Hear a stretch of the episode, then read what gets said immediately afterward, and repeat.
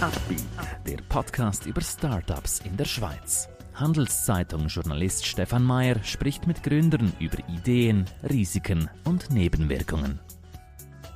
Heute lernen wir Martina Hammer kennen. Mit Feelgood Condoms lanciert sie die erste zertifizierte, vegane und nachhaltige Kondommarke der Schweiz. Sie wollen selber eine Firma gründen? Warum nicht? Dafür brauchen Sie aber starke Partner. Einer davon ist die Credit Suisse. Mehr Informationen unter credit-swiss.com/Unternehmer. Herzlich willkommen. Martina, erklär uns doch mal, wie bist du auf diese Idee, diese, auf dieses Business gekommen? Also ich bin selber sehr nachhaltig unterwegs und bevorzuge auch vegane Produkte. Und als ich vor einem Jahr vor einem entsprechenden Regal gestanden bin, habe ich gemerkt, dass das Angebot so nicht vorhanden ist. Und darum habe ich gedacht, ich lanciere eine nachhaltige und vegane Kondommarke, um die Sortimentslücke zu schliessen. Mhm. Die Idee ist ja das eine, die konkrete Umsetzung zum Produkt das andere, auch mit vielen Stolpersteinen. Was waren deine ersten Schritte da, die du gesetzt hast? Also nachdem ich das gesehen habe, dass das Angebot nicht vorhanden ist, habe ich mal zuerst einen Namen gesucht ähm, für ein veganes und nachhaltiges Produkt. Und das ist mir aber relativ schnell der Name viel gut äh, in den Sinn gekommen, weil es geht um gute Gefühle. Man fühlt sich gut, man fühlt sich zusammen gut und man fühlt sich auch gegenüber der Umwelt gut. Und es muss in der Schweiz meistens ein englischer Name sein wo aber ein einfacher Name ist, dass ihn alle verstehen, weil aufgrund der Dreisprachigkeit ist der Platz sonst fast nicht vorhanden auf der Verpackung, mhm, um das zu mhm, übersetzen. Mhm. Äh, warum sind denn die bisherigen Marken, die man so kennt, äh, warum entsprechen die nicht diesen Nachhaltigkeitskriterien? Welche Materialien werden da verwendet und an welchen anderen Faktoren kann man das festmachen? Viel andere Kondomanbieter setzen Casein ein. Das ist ein Milchprotein, das aus Kuhmilch gewonnen wird. Wir bei Vielgut setzen auf die Lupine. Das ist eine pflanzliche Alternative und ist durch das sind unsere Kondome vegan.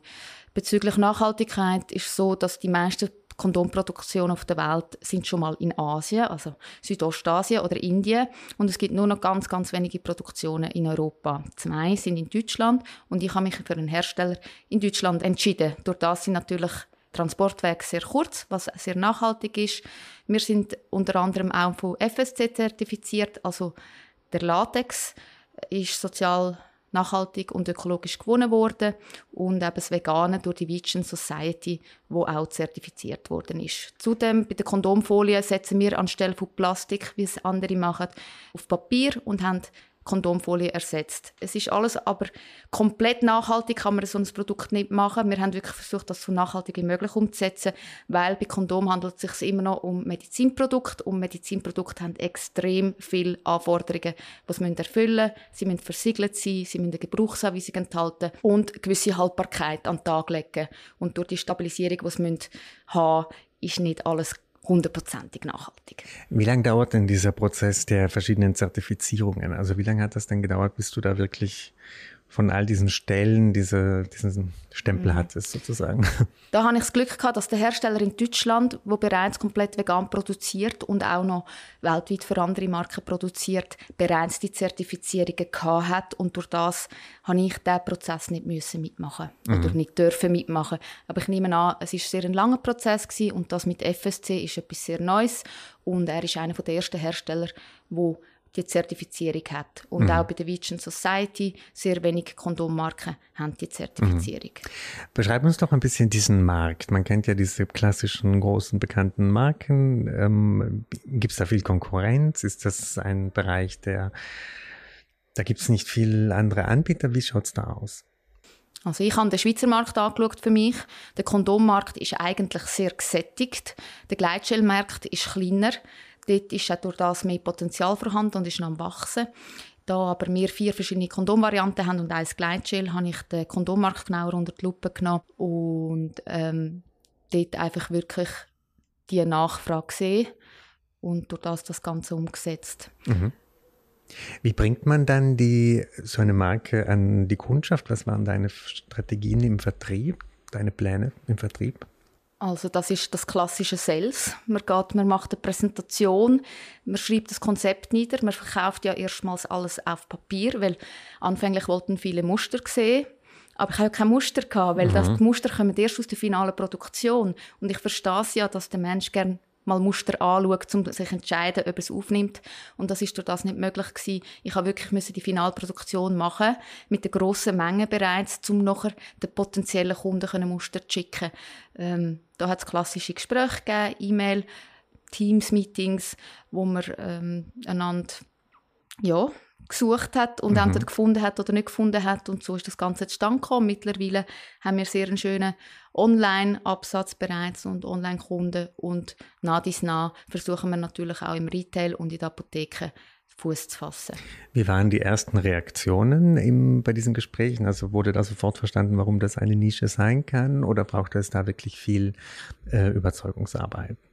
Es ist sehr gut aufgenommen worden, weil heutzutage bei der Mode gibt es bereits nachhaltige vegane äh, Produkte, bei der Kosmetika und sowieso bei der Ernährung. Und es ist wirklich eine Kategorie, wo das noch gefällt hat. Und darum sind die Kunden eigentlich sehr dankbar gewesen, dass wir jetzt das anbieten und äh, da die Marktlücke füllen. Mhm.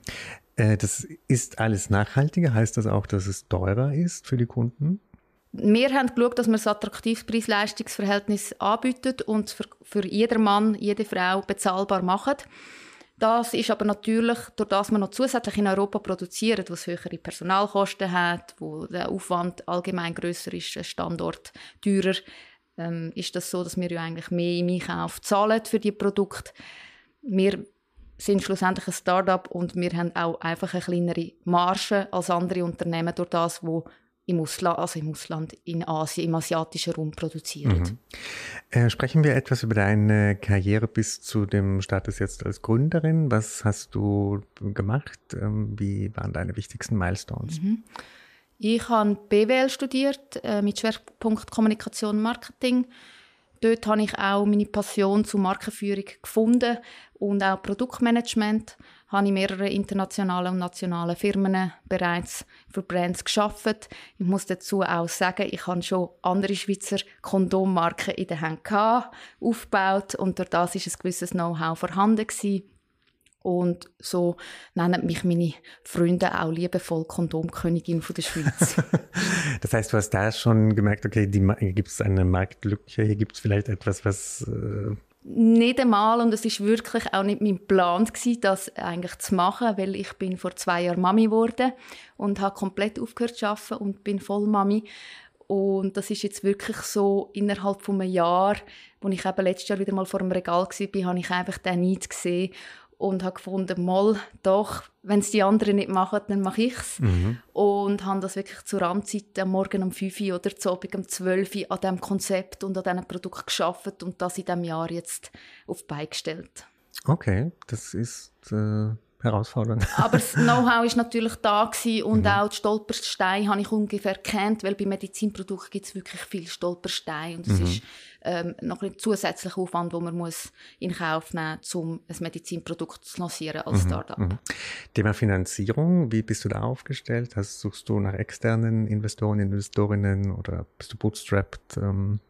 Also mein Co-Founder, der für die Finanzen zuständig ist und ich, der den Rest mache, haben unser komplettes erspartes Geld in das Projekt, in die Idee investiert. Wir haben keine Investoren an Bord.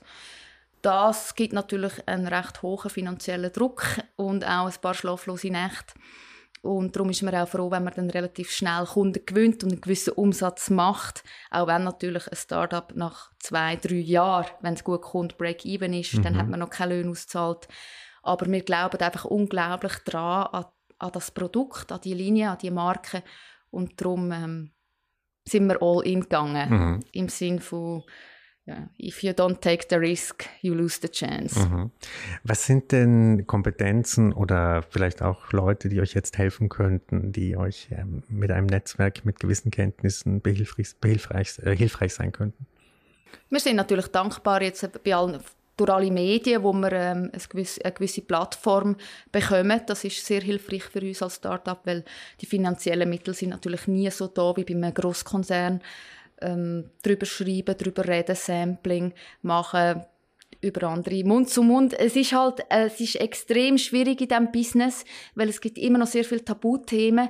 Die Reaktionen sind extrem unterschiedlich. Also gewisse, wenn wir zum Beispiel Sampling machen, gewisse Leute sagen, ja, gib mir noch mehr lässig und andere sagen, nein, brauche ich nicht. ähm, es ist immer noch ein, ein, ein Thema, wo nicht jeder gerne darüber redet und, und ja, durch das möchten wir auch wirklich eigentlich Produkte überall verfügbar machen und selbst der, der es im Onlineshop posten soll es im Onlineshop posten, der andere ähm, im Supermarkt. Aber die Produkte sind wirklich noch ein bisschen teilweise tabu. Man glaubt es nicht, man denkt, die Gesellschaft ist offener geworden, aber die Jugendlichen auch, die haben immer noch die gleichen Probleme, Herausforderungen, wie wir früher hatten. Und ähm, seit es Self-Checkout gibt, ist es ein bisschen besser geworden. Self-Checkout? In den Läden zum Beispiel. Ah, okay. Oder wenn, weil mhm. sonst tut man den Kondom, man macht so den langen Arm neben dem Regal nebenzu, man tut sein Körbchen unter Salat und mhm. Gemüse legen auf der Kasse. Beim Zahlen muss man es wieder, tut man das Zeug drauf, als würde es niemand sehen. Und seit es Self-Checkout gibt, mhm. kann man es mhm. dort so schnell, schnell bezahlen.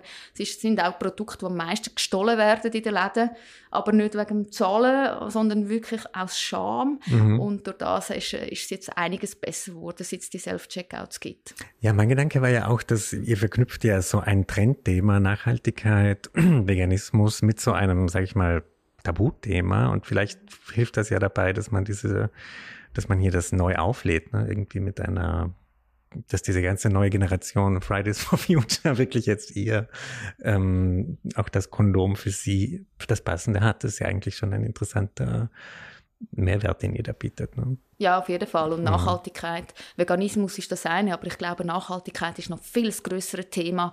Ähm, und da ist wirklich mittlerweile auch in vielen Unternehmen angekommen. Mhm. Und auch bei den Leuten langsam bei allen angekommen, dass sie sich vielleicht mal Gedanken machen, wenn sie gehen posten, nehme ich mein eigenes Säckchen mit oder muss es immer ein Plastiksack sein? Mhm. Und so mhm. ganz kleine Sachen, wo wir alle zwar die Welt nicht verändern können, aber einen kleinen Teil dazu beitragen, ein mhm. bisschen besser zu machen, das Ganze. Was sind momentan die größten Probleme für dein Unternehmen, dein Startup? Problem würde ich es nicht nennen, aber Herausforderungen, das sind sicher immer äh, Zeit, der Zeitfaktor, ähm, wenn man alles selber macht, auch jetzt Kommunikation, den Marketingmix richtig umsetzen. An diesem Wochenende geht man an eine Messe, am anderen macht man das. Dann betreut man noch nebenbei Social Media. Dann muss man oder sollte man noch neue Kunden gewinnen.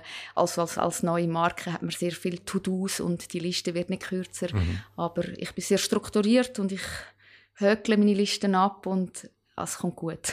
Dein wichtigster Ratschlag an andere Gründerinnen und Gründer? Also ich glaube, auf den Bauch hören, eine Idee haben, wo wirklich, wo man, wo man dahinter kann stehen, wo man authentisch bleibt und aber auch wirklich nicht ins Naive hineingeht, sondern auch abcheckt, habe ich einen Mehrwert? Biete ich einen Mehrwert gegenüber den Produkten, die bereits auf dem Markt sind? Weil auf irgendein Produkt, das es schon jenste gibt, wartet niemand. Mhm. Mhm. Cool, ich glaube, das wird Erfolg haben. Ich wünsche es dir. Danke, dass du heute bei uns warst. Und Dankeschön. Danke für deine Einsichten. Merci. Ein Podcast der Handelszeitung.